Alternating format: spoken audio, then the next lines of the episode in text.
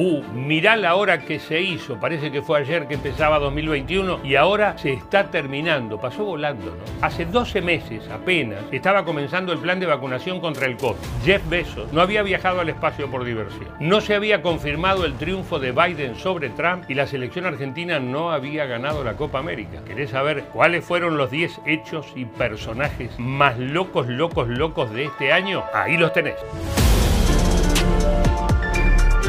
Hacia fines del año pasado se aplicaron las primeras vacunas contra el COVID en varios países del mundo, pero el año de las vacunas fue 2021, tanto que en este momento en el que te estoy diciendo esto ahora, en Argentina hay casi 32 millones de personas con el esquema completo. Ojo, no todo es color de rosa, mientras en muchos países como Francia, Alemania, Estados Unidos, los movimientos antivacunas son muy numerosos, hay países, sobre todo en el continente africano, que tienen bajísimos porcentajes de población vacunada. Es decir, fue el año de las vacunas, pero hay que seguir cuidándose. La pandemia no terminó. Tiene que ver con la decisión del Consejo Federal de Salud de aplicar una dosis de refuerzo de la vacuna contra el COVID para toda la población a partir del quinto mes después de haber completado el esquema de vacunación. El comienzo del año 2021 nos regaló uno de los momentos más bizarros y ridículos de los últimos tiempos. Después del triunfo de Joe Biden en las elecciones presidenciales de Estados Unidos, seguidores de Donald Trump, el derrotado, tomaron por asalto el Capitolio. ¿Te acordás de las imágenes de ese día insólito? 2021 también será recordado como el año en el que a Lionel Messi, el mejor jugador de fútbol del mundo, le cambió la vida. Dejó Barcelona después de dos décadas para ir a jugar al Paris Saint-Germain. Ganó su séptimo balón de oro, clasificó al Mundial, pero sobre todo logró su sueño de siempre. Salió campeón con la selección argentina. Vamos ahí. Me había tocado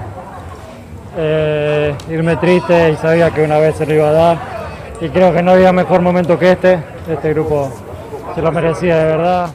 Sobre el filo del año 2020 se aprobó en el Congreso Nacional la Ley de Interrupción Voluntaria del Embarazo, como resultado de una lucha de mucho tiempo. Con ese envión, 2021 también trajo leyes importantes para la ampliación de derechos. El 24 de junio se aprobó la Ley 27.636, que establece que todos los organismos del Estado deben tener en su planta en una proporción no inferior al 1% a personas travestis, transexuales y transgénero. Empezamos a dejar atrás un capítulo nefasto de nuestra historia donde las personas trans apenas habíamos consolidado el derecho a la identidad, hoy empezamos a consolidar otros derechos, empezamos a hablar de una Argentina diferente. El 26 de octubre se aprobó la ley de etiquetado frontal que permitirá advertir a los consumidores sobre los excesos de grasa, sodio y azúcares en los alimentos. Que el argentino y que el mundo esté informado sobre lo que consume y viva en salud.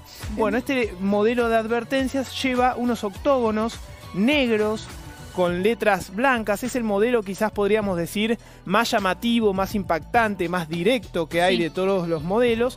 Y exige que cuando hay un alimento que sea excesivo en alguno de estos nutrientes críticos, esté en la parte frontal del producto y no ocupa un espacio menor al 5% de lo que representa toda la etiqueta. Ojalá el 2022, que ya llega, sea el año de otras leyes importantes que esperan su turno, como la ley de humedales y la de promoción de cannabis industrial. Sin duda, el 2021 fue el año de los influencers, personas con miles y a veces millones de seguidores en las redes sociales. Desde Hashbula Mongomedov, el joven ruso de 19 años con acondroplasia, la forma más frecuente de enanismo, hasta Ibai Llanos, el streamer español más exitoso. Según la agencia B-Influencers, los cinco más destacados del año en Argentina fueron Carolo Vázquez, referente del gaming femenino, el humorista y conductor Gregor Roselo, Dani Díaz, youtuber no binario, Fede Popgold, creador del ciclo Vivir Siendo, y nuestro Julio Leiva, conductor de Caja Negra. Vamos, Julito, todavía. El año que termina fue de campaña electoral en Argentina. La pandemia postergó las pasos para septiembre y la elección legislativa general para noviembre. Y todo fue rarísimo. La oposición ganó pero no festejó. El oficialismo perdió pero celebró. Y crecieron tanto la izquierda como la extrema derecha. Un bolonqui total. Este año pasó algo insospechado. Estuvimos seis horas sin Facebook, Instagram, Messenger y WhatsApp. ¿Te acordás del apagón de redes? Se cree que ese día Mark Zuckerberg, el dueño de la compañía que reúne a todas esas empresas, perdió 6 mil millones de dólares.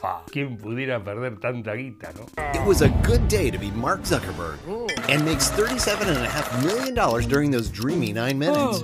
With his snooze money, Fue papá, se reunió con el presidente Alberto Fernández, grabó con Bizarrap y Tini Stoessel, llenó el Luna Park, tuvo cientos de millones de reproducciones en YouTube y Spotify. Definitivamente 2021 fue el año de Elian Ángel Valenzuela, quien es elegante. Perrito se fue de casa en pleno brillar de la luna, porque había una perra alzada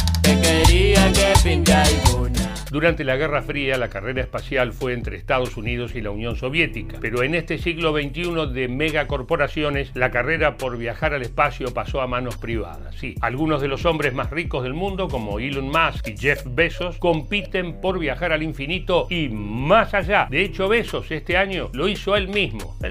Hacia fin de año tuvimos el gran escándalo que estábamos esperando para comprar pochoclo y mirar como si fuera una telenovela. El caso Wanda Nara, China Suárez, Mauro y Cardi, ¿se acuerdan? Fueron dos o tres días en los que no hicimos otra cosa que actualizar las novedades sobre este triángulo amoroso. ¿Cuál será el escándalo de 2022? Cuando él me lo contó, lo primero que hice fue llamarla, porque sí teníamos un- una relación de conocernos. Y bueno, pudimos hablar. Yo lo primero que hice fue pedirle perdón por esa historia que yo había puesto, como que fue un poco dura. Se va terminando el año, pasó de todo, ¿no?